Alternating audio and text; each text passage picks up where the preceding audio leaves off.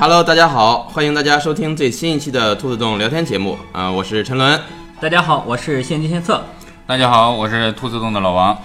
哎，老王又来跟我们一起录节目了。之前听过我们节目的朋友呢，那可能会有印象，就是我们在当时和桌游的二三事那期节目里面呢，策策和老王都聊过，他们俩都非常喜欢同一款游戏啊。这款游戏的名字叫《四季物语》。那么今天呢，我们就专门做一期节目来好好聊一下这个游戏啊，给大家介绍一下这个游戏的一些背景，以及呃游戏的一些玩法、一些技巧。有喜欢这个游戏的呢，也能啊获得一些收益吧。没玩过这个游戏呢，来了解一下这个游戏，后期呢可能会对这个游戏产生兴趣，那也是最好不过了。好，那我们废话不多说，我们就开始今天的节目。呃，首先呢，先给大家介绍一下这个游戏吧。我来给大家介绍一下这个游戏。这个游戏呢叫做《四季物语》，那它是一个法国的桌游设计师设计的一个桌游游戏，呃，是二零一二年发售的。那么二零一三年发售了它的扩展《魔法王国》，二零一四年发售了扩展《命运之路》啊。那么这个设计师呢叫做雷吉斯·班尼塞，是七九年出生于法国。那么他还设计了其他的很多桌游啊，包括二零零二年的喜马拉雅。二零一四年的《西迪特战记》，还有二零一七年的《断头物语》，啊、还有一些其他的小游戏。嗯，这个设计师呢，也是一个专业的桌游设计师。他最出名的作品应该就是《四季》了吧？呃，《四季物语》应该是他最好的一个作品，也是这个 BGG 排名最高的一个作品。呃《断头物语》我也玩过，也不错。四季呢，现在的 BGG 排名呢是一百五十六名，啊，策略游戏里面排一百二十五名。断头物语呢是排三百六十名，也是不错的一个游戏。《断头物语》我觉得它排那么低的原因，就是因为它的 setup 和收纳太太麻烦。嗯，你陈伦玩过这个游戏，可以等会儿可以让他给大家介绍一下。嗯我昨天查资料的时候，好像看到这个游戏发售的时候，就是那几年拿了好多的奖。他获过很多奖的提名，一二年拿过四个，应该是拿过四个提，拿过四个提名，其中有一项获得奖。他拿了一个卢卡游戏的最佳艺术奖，然后还有其他的一些提名。嗯，嗯一三年他拿了这个 BJJ 有一个奖叫做黄金极客奖，啊，他拿了黄金极客奖的最佳卡牌游戏的提名和最佳美工设计的提名，嗯，但是这两个提名他都没有获奖，啊，败给了其他游戏。等会儿我可以说一下这个这一年的奖项。嗯嗯那我们先说一下这个设计师吧。这个设计师是一个法国人，记得我查了一下，他是七九年出生的，也是比较年轻了。跟跟我比比，没有没有，就是哎，我因为我印象中的这个欧美的游戏设计师大概应该都是六几年出生的人，就像这种老牌游戏啊，对，嗯，是吧对对对，他算是比较年轻的他属于年轻一代的桌游设计师了。对，而且他做的游戏，而且都我感觉都挺有意思。你比如说我玩过的那个《断头物语》，机制比较有意思。他这个风格还是比较比较特殊的，对他做的几个游戏差别也比较大的。对对对，嗯、而且那个玩起来也很好玩的。你像这个《断头物语》，当时我是去年的时候去北京参加那个 DICECON 的时候，呃，试玩过一次。当时玩完之后，哎，觉得这游戏太有意思了，当时马上就想买。但是当时看到他们工作人员开始收纳的时候，我就打消了这个念头。就是，呃，你前期游戏做设置的时候，大概需要十五分钟，然后玩的时候大概也是十五分钟吧，十五到二十分钟，然后收纳至少要二十分钟，就非常的麻烦。它那个小部件特别多，而且极其零碎，就是非常难以收纳。如果就是有这种收纳强迫症的人，看到这游戏估计非常的难受。呃，他设计这个几个游戏收纳都非常好，包括《四季物语》和那个《西斯特战记》啊，它内衬做的非常好，对对，收纳都做得非常好就是给你做了一个专门用来收纳的一个这个区域，挺好。然后这个游戏我觉得还有一个特别 牛逼的地方，就是特别好的一点，就是它优秀的美工设计。啊，对，它的插画特别的优秀，可以讲一下这个它的插画师。啊、这个插画师呢叫他是一个法国人，也是一个法国人，他的名字呢就是法语的，我们也不太会念啊。那么他早年呢叫一个比较长的名字，叫做泽维尔什么什么什么。那后来呢，他改了一个名，改成了现在这个也是他通用的一个法语名字。那这个法语单词呢，呃，还挺有意思，在法语中呢，这个单词的意思啊，可以叫做水神或者是河神，啊，也是非常有缘分了。就是法国河神和中国河神的一次正面交锋。啊那么这个插画师呢，他还设计了很多做了其他的很多的桌游的一个插画设计，嗯包括比较出名的像这个呃《东海道》《疯狂巨著》啊，《西迪特战记》啊，《西迪特战记》呢也是呃跟这个设计者一个一次一次再一次合作，嗯，断头物语也是，对，呃，断头物语也是嘛，也是他，对。啊，也是他的，因为当时我玩的时候，一看这个画风，我说我操，这不是四季的画风吗？然后后来才知道，也是同一个设计者，然后同一个那个美术设计。嗯那这个插画师呢，他是早期呢是在游戏杂志专门做插画的一个人，他的作品呢作为是这个多是这个游戏和动漫卡通人物设计，好，我们在四季这个游戏里边就能看出来。对对对，就是你要看四季它说明书这张画的话，特别像塞尔达。呃，有有一点儿，有一点儿，有有一点儿，有一点像嗯，对，就是就是前面是广阔的背景，然后一个人的这个背影站在这个画面的下方。对，上面还有一些绿色植植被啊，一些山呐、之类的，对对对，河流啊这些。对对对，这个美工设计的《东海道》这款游戏，当时我特别喜欢，因为我当时给这个游戏说过这么一句话，我说你花钱买这个《东海道》的游戏。只是单纯为了看插画都值，它的那个卡牌的那个画面设计的极其优秀，我觉得。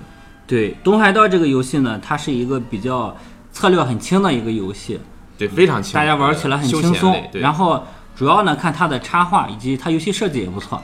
那么这样一款游戏呢，在一四年的时候，它又重新做了一次众筹，也是在这个最著名的众筹网站，就是这个 Kickstarter。那么这个游戏当年众筹呢，如果你要解锁它的全部选项的话呢，是需要一百一十五刀，也就是说七百多人民币。那么你花七百多人民币买这样一个游戏呢，回来呢，大部分的主要原因其实是为了收藏以及 看。啊 那么你可以得到什么呢？啊，你可以得到三十五个三十五毫米的上色模型。我操，这个可以啊！哎模型，这个模型呢，就是我们在东海道里边用的那些人物啊，然后非常的精美啊，而且颜色是已经上好的。三十五个，对，三十五毫毫米，对，三十五毫米啊，我想成厘米了。呃就是三点五厘米嘛。嗯，那也那也可以，三十五个也不少了。另外，这个你参与众筹的话，还可以得到呃更大的版图以及金属的钱币啊，最新的二代扩展，而且它还非常厉害，它有顺丰包邮。哦哎，你在美国众筹还可以得到顺丰包邮。牛逼牛逼！哎，那你这么一说，我觉得七百多块钱也差不多，也嗯挺值的。这个游戏还是挺值的要当时现在想在嗯国内买二手，七百块钱估计是买不到肯。定买不到呃，它已经升值了。嗯，那这个众筹最后呢，总筹了一共六十六点八万美元，也是非常成功。对，嗯而现在 Kickstarter 的这个桌游众筹还是嗯非常成功的。这个游戏涨钱的确实不多，这种值得收藏。现在的这个桌游都很厉害了，像最近的第七大陆众筹了几百万美元，已经非常厉害了。呃，反正东海道兔子洞我们也有这款游戏，大家如果对这游戏感兴趣的，可以来体验一下。这个游戏画风特别精美，而且策略度也不高，特别适合一些新人呐、和一些女士、女生玩家玩这个。你是不是歧视女性？我们偷洞玩策略游戏的女性还是很多的，特别厉害。二零一三年的时候，就是《四季物语》这款游戏，呃，拿了一些奖。策策给大家介绍一下吧，这些奖都是什么？啊，那么二零一三年，刚才老王已经也提到过了，《司机物语》呢，在二零一二年和二零一三年，嗯、获了一些提名，也拿了一些奖，嗯、包括了二零一二年的卢卡游戏的最佳艺术奖和二零一三年的这个黄金极客奖。那么我现在着重说一下这个二零一三年的这个黄金极客奖，啊，那么这个奖项呢是由这个 BGG 网站，呃，自己做的一个奖项。我这给大家说一下，BGG 网站是应该是全球最大的一个桌游资料库吧，算是。呃，它收收纳了现在应该有十多万款桌游在它这个网站上了。就相当于电影界的这个 IMBD，对，呃差不多。对对对 IMBD，国内的豆瓣儿，对对 就就感觉就是这种感觉吧。嗯，那么我们也一直在看 BGG 的排名啊，根据这种排名呢，可以大家知道这个桌游的一些呃现在的排名情况。它的排名也是就是玩家自己投票的。对，它这个还是比较比较准的一个，就是比较就是比较公信，对，比较有公信力。它也是现在玩家玩游戏的一个风向标，就看它的那个桌游排行的那个。行，扯远了哈，我们 我们接接着接着聊。那么 BGG 网站呢，从二零一零年开始啊、呃搞了这么一个黄金极客奖，Golden Geek 啊，这样黄金极客奖。呃，然后呢，这个奖在二零一三年的时候啊，我们的《司机物语》啊提名了其中的两个奖项，呃，第一个呢叫做黄金极客的最佳卡牌游戏啊，那么它也是只是提名啊，输给了同年的另一款游戏叫做《情书》，哇，是情书这么厉害，非常好玩的一个游戏。那么第二个，动也有啊。对对对，那么第二个呢是他提名了黄金极客的最佳美工奖，这个美工呢也是输给了另外一个游戏，就是这个《鼠侠奇遇》，也就是这个侠鼠魔图对对对这样一款游戏。一款美式美式，哎，是这款游戏吗？那款游戏我记得美工不咋地啊。哦，也还行，它的那个卡牌美工做的还不错。那么现在我来说一下，那么一三年的这个黄金极客奖，那么其他的获奖是怎么样的？那么这一年的年度游戏呢是颁给了《神秘大地》，哎，好游戏，嗯也是一个比较重的德式游戏。那么它的最佳抽象游戏给了《塔什卡拉尔竞技场》。哦，嗯，也还行吧。这个游戏，反正玩的有点稀里糊涂的就一个。卡牌的美式的游戏，有点美式的。对，有点美式。对，嗯它的最佳卡牌游戏啊，就是刚才四季提名的这个奖项呢，给了《情书》。情书嗯最佳的儿童游戏是《禁闭荒漠》。这个没玩过，这个嗯最佳的聚会游戏还是《情书》。啊嗯，情书最多支持四人，还能评到最佳聚会。肯定是大家玩的很开心啊，这个游戏我非单简常我非常喜欢的，对我还是非常喜欢。国外人少，，国外人少，他们感觉四个人就已经是聚会了。最佳二人游戏是 X E 战机，哦嗯，这个是这个游戏非常好，这个游戏咱们这儿应该也有。兔洞也有，啊兔洞也有，的，但是不经常开。嗯，是星战背景的一个一个游戏。星战迷可以玩一个。对对，对非常有意思。哎尤其是这个 X 战机，这个它的美工设计和这个《四季物语》的美工设计是一个人。哦，嗯，哦，这么牛逼啊！啊，那么下一个最佳策略游戏啊也是给了这个《神秘大地》。哦，那么最佳主题游戏是《鲁滨逊漂流记这个也有哦是吧？触动也有，》啊，这是也是一款多人合作的对荒野求生类游戏，对，而且这个还有点难，对，难度很大，我觉得。对，还是挺难的，也挺有意思。但是代入感还挺强的。它包括一些突发事件呢。对，天灾人祸啊什么的，对啊，对，出去找食物，然后大家要分工干对什么？打猎啊什么的，对对还是挺有意思一个游戏。啊，最佳家庭游戏啊也是情书，哦，最佳扩展是给了深水城领主的一个扩展。嗯，深水城领主非常好的游戏，现在排名也很高。呃，它机制简单，对，简单粗暴，对新手对新手比较比较友友。好，对，嗯嗯那么最佳美工啊，刚才说过了，就这个《蜀侠奇遇》，然后还有一个最佳创意也是给了情书啊，所以也说这一年情书是最大赢家，哦得了很多的奖。嗯，那我们再接着说一下《四季物语》提名的这两个奖项。那其中它提名了一个最佳卡牌游戏。那么《四季物语》里面呢，确实有很多的卡牌，也是一个以卡牌为主的一个游戏。那么卡牌是这个游戏的核心，对，那么跟它同时提名的游戏呢有这些啊，首先是获奖的《情书》，那其次呢还有《寿司狗》，啊，这也是哦我经常在推的推荐的一个游戏，简化版的七大奇迹。啊，也是哎对对对，可以这么说，哎，挺有意思。嗯啊，还有一个叫做《大杀四方》，Smash Up，Up，嗯，兔洞也有，呃，这个游戏我们也开的不是很多，但是也比较好玩。那剩下一个呢是《星战》卡牌版，嗯，这个星战的卡牌游戏出了好多，我感觉。嗯，去年的那个命运 Destiny，啊这种 i 大 ID，嗯肯定是什么作品都有，它的周边很多。嗯，行，这样这个二零一三年的这个黄金极客奖呢，我们就讲的差不多了。那么黄金极客奖呢，还是一个比较好的一个奖。我们如果有机会的话，也可以跟大家再细聊一下这个这个奖的其他年的一些获奖情况。对啊，我们可能会在以后的节目中，就是做其他做其他的游戏的主题的节目的时候，呃，给大家分别介绍一下当时其他的一些游戏的情况。再说一下那个，这个这个作者做的另外两个游戏，啊，一个是断头物语，断头物语那个，陈老你讲一下呃，细节。《断头物语》我在去年的时候去北京 DESCON 的时候玩过一次。它这个游戏是这样的，它也是可以当做一款这个呃 DBG 游戏来玩，但是它不是这个 deck building game，就是不是牌库构筑，而是 dice 啊、dice building game，就是骰子构筑啊骰子构筑。它那个游戏的配件呢是有一个骰子啊，每个人有两个骰子，你每次掷骰子掷出来的东西呢，就是你这一次的这个收入。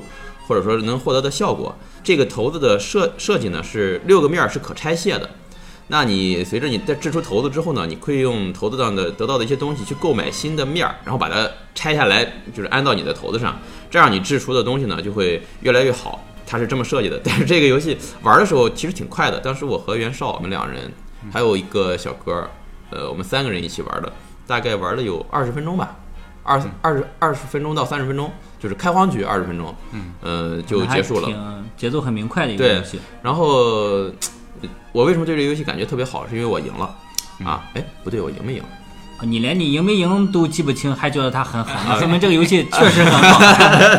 还还可以，反正是，就是收纳太麻烦，因为它的那个每一面儿骰子，呃，都要不停的去往往规定的地方放，而且挺麻烦。但是它的美工啊和游戏设计，我觉得还都都是挺好的。这个游戏去年也是好多看到好多就是朋友都入了这款游戏。嗯，如果大家有喜欢的，我可以等我们入了之后来试一试。嗯，还还可以。奇迪特战记这个我不太清楚，谁玩过这个？奇特战记我了解过一些。嗯奇特战记它是一个区域控制的游戏，哦它上面的小人呢也是要你按某个方向往前走的那种，有点像那个东海道那种。哦，它但是它有几条岔路可以选择的。然后呢，这个游戏呢不是特别推荐，因为我看一些评价对这个游戏评价都不是特别的高。当时很多人买这个《西迪特战记》的原因是因为买西西西迪特战记，他会送你两张四 G 的卡，啊对，他送四 G 的扩展卡哦牌。他硬生生的把一个桌游做成了一个 LCD 游戏。开包。对，呃嗯，《西迪特战记》还是不推荐大家购买的，这个游戏不是特别的优秀。但是它这个游戏背景和四 G 是一个相同的背景，哦，哎，里边的人物啊和这个设定啊，都和《四季物语》是相同的设定。嗯，对，《四季物语》这个游戏讲的呢是一个关于魔法师的。那么《西地特战记》里边的主角呢是一个圣骑士，哦，是有一定关系。嗯行，那咱们现在就重点来给大家聊一下《四季物语》这款游戏吧。先给大家介绍一下这个游戏的一个背景吧。它是说的一个什么事儿？这个游戏的背景呢是呃发生在这么西西迪特王国的一个事情，这个席迪特王国就是咱们刚才那个《席迪特战记》那个游戏当中那个是同一个对王国是吧？同一个王国。对啊，这个背景呢是一个奇幻背景啊，是有这个魔法呀，然后之类的这些东西。嗯，那么讲的呢是王国中最伟大的魔法师已经聚集在这个阿尔格斯森林的腹地，然后呢要举行一个持续十二个季节的传奇比赛。那么呃，也就是十二个季节就是三年啊嗯。那么三年比赛之后呢，呃，谁最厉害，谁就可以成为王国新任的大法师。哦，所以说所有的魔法师其实就是玩家，对对嗯对。一比要比三年，对，一比比三年，嗯，这个是多大的诱惑力！而且魔法师不都应该是淡泊名利的那种闲云野鹤？我们都是甘道夫嘛，就是。那它这个游戏当中的一些卡牌啊，都代表了什么呢？呃，游戏里边是这样的，那么卡牌呢，呃，大体上是分为两种啊，按颜色区分，紫色的叫做魔器啊，黄色呢叫做神仆啊，这些东西呢都是这个魔法师用来比赛的时候所用的一些帮助自己胜利的一些道具啊。就是咱们咱们说叫法器是吧？哎通俗一点，这个魔器呢，就指的是这个金箍棒啊、芭蕉扇呐、之类的这些东西。啊，这个魔那个神仆呢，就相当于这个二郎神的狗啊，哮天犬之类的。哎，现在的 宠物大家嗯，对，就是动物和这种这种物件儿这有种区别生命的东西有生命的呃和法器啊，对，嗯。啊，这样这么一解释就清晰多了，嗯，所以说就是这些魔法师带着这些自己的法宝，对。和自己的这个宠物啊，来跟其他的魔法师进行战斗。那么我们现在来再来讲一下这个游戏的机制啊。这个游戏呢，最比较出名，叫做它的机制呢是轮抽机制，就是大家其实每个人有九张卡牌，那么这九张卡牌呢是我们随机抽取的，啊，里面呢也包含了这个魔器和这个神仆，然后每个人起始会选择一张，然后你会把你剩下的八张传给你的下一个玩家啊，同时你的上一上一位玩家也会把他的八张牌传给你。那这样呢，呃，你再从这八张里边再选择一张啊，持续进行。那么，然后这样九轮之后，我们每个人都选择了九张牌。那么，但是呢，就只有你最起始选择的一张牌是其他人不知道的。然后再把这九张牌呢分成三年三份啊来分别使用，就是一年用一摞，第一年你只能用你第一年的卡牌，那么第二年呢你就可以用你第一年和第二年的，第三年呢就是九张卡牌全部可以使用了。嗯，然后它的这个游戏进行方式啊是掷骰子是吧？掷骰子。对对对，那么我们大家喜欢这个游戏，其实很大的一部分原因也是它画面精美，然后它的配件也特别精美啊。这个骰子呢也是有四种颜色，二十个骰子，特别的，我觉得是很赏心悦目。对，它的那个骰子做的特别漂亮。嗯而且质量做的也非常好，对对，掷地有声的那种，清很清脆，那么这个质感很好，对对就是那种一摸就感觉是就有一种盘了三十年的老玉的感觉。那这个四种颜色的骰子呢，是代表了四个季节。嗯，那么四种季节呢，就是从冬天开始，然后到这个呃秋天结束。呃讲一下为什么是从冬天开始呢？我们一般都说春夏秋冬，我们中国人习惯从春天开始。那为什么外国人要从冬天开始呢？啊，因为他们过的是阳历，从 阳历的 一月份开始就是冬天，嗯就是从一月份开始，对一月、二月、三月都是冬天。对对对，这样啊是从冬天开始。好，那么，呃，每个季节我们按人数来拿取这个人数加一的骰子。那如果我们二人游戏呢，就拿三个；三人游戏拿四个；四人游戏拿五个。这游戏最多呢就支持四个人。我们掷完骰子之后，每个人来选选择一颗骰子。那么这颗骰子呢，就代表了我们可以从这个季节来获得的东西啊。骰子上有这么一些呃图标，分别代表了不同的意义。那么有这么几种啊，有这个星星啊，星星呢代表了幻能，也就是召唤等级。我们得到星星呢，就可以增加一个幻能等级啊，这代表了我们的面前就可以打出来一张卡牌。我们的幻能等级上限就制约了我们打出的卡牌的数量。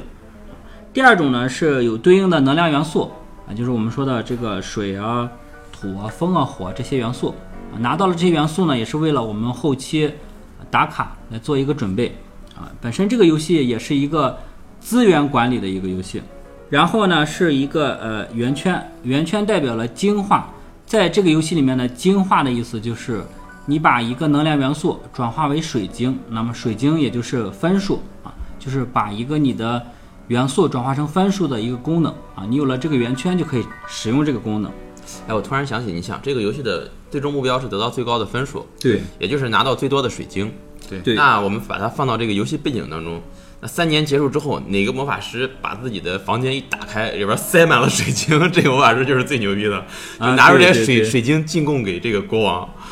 这对国王，对哎，我拿到最多的水晶，这个炼金，术士 国王最终目的还是赚钱啊，的，对，拿水晶对，把春金，春夏秋冬这些元素都换成对对。钱，在这才是最终目的，对吧？对对对，拿元素不是对。对对，一想这个游戏也挺挺俗，那最后讲一下每颗骰子的每一面，呃，在下面呢都有几个元素的小点，这个点代表了我们这个时间走的多少。啊。我们刚才说了，我们会拿人数加一的骰子，那我们每个人选择完对应的骰子之后，场上会剩下一颗骰子，那这颗骰子的上面的点数啊有几个点，就代表了我们的季节往前走几轮。啊，然后我们的游戏就按这个顺序来进行。走走几个月，对，就是往前走几个月，一共三年结束嘛。对，时间往前走几个月，对，嗯嗯，反正就是每次啊、呃掷骰子，然后大家拿骰子，然后拿取对应的资源，然后出牌，对吧？使用对应的资源卡牌来的效果打出自。己的卡牌。然后这个最核心的部分就是打出卡牌，使用卡牌上的这个能力。对，主要的最核心部分还是这个卡牌能力的利用。对还有卡牌的搭配，对对对，反正这些东西都是挺重要的。然后最后呢，就是三年过去之后，谁的分数最高，也就是谁得到的水水晶最多最多，谁就赢得游戏，也就是成为这个王国的大魔法师。啊对对对，呃，那这期节目时间也差不多，我们呢先给大家就简单介绍了一下《四季物语》这个游戏，包括这个游戏呃周边的一些获奖作品啊，以及呃它的世界观、背景什么的。那么下期节目呢，我们将接着跟大家聊这个游戏的一些玩法、技巧和这个相当于进阶进阶的一个节目吧。那如果对《四季物语》这款游戏听了我们节目之后，对这款游戏有有兴趣的玩家呢，也可以来兔子洞啊体验一下这款游戏，呃，也是非常的有意思。呃，单纯光看它的美工，我觉得也是一种赏心悦目吧。行，那我们本期节目就到此结束，也感谢大家的收听，希望大家继续关注收听我们兔子洞的节目，我们下期节目再见，拜拜。好，拜拜。天友情愛情兩邊都發現亏欠，情路上跌损，最后已是过境迁，长街风景已变，再度回想谁的脸，往日那位少年，又再路过事发景点，痛伤。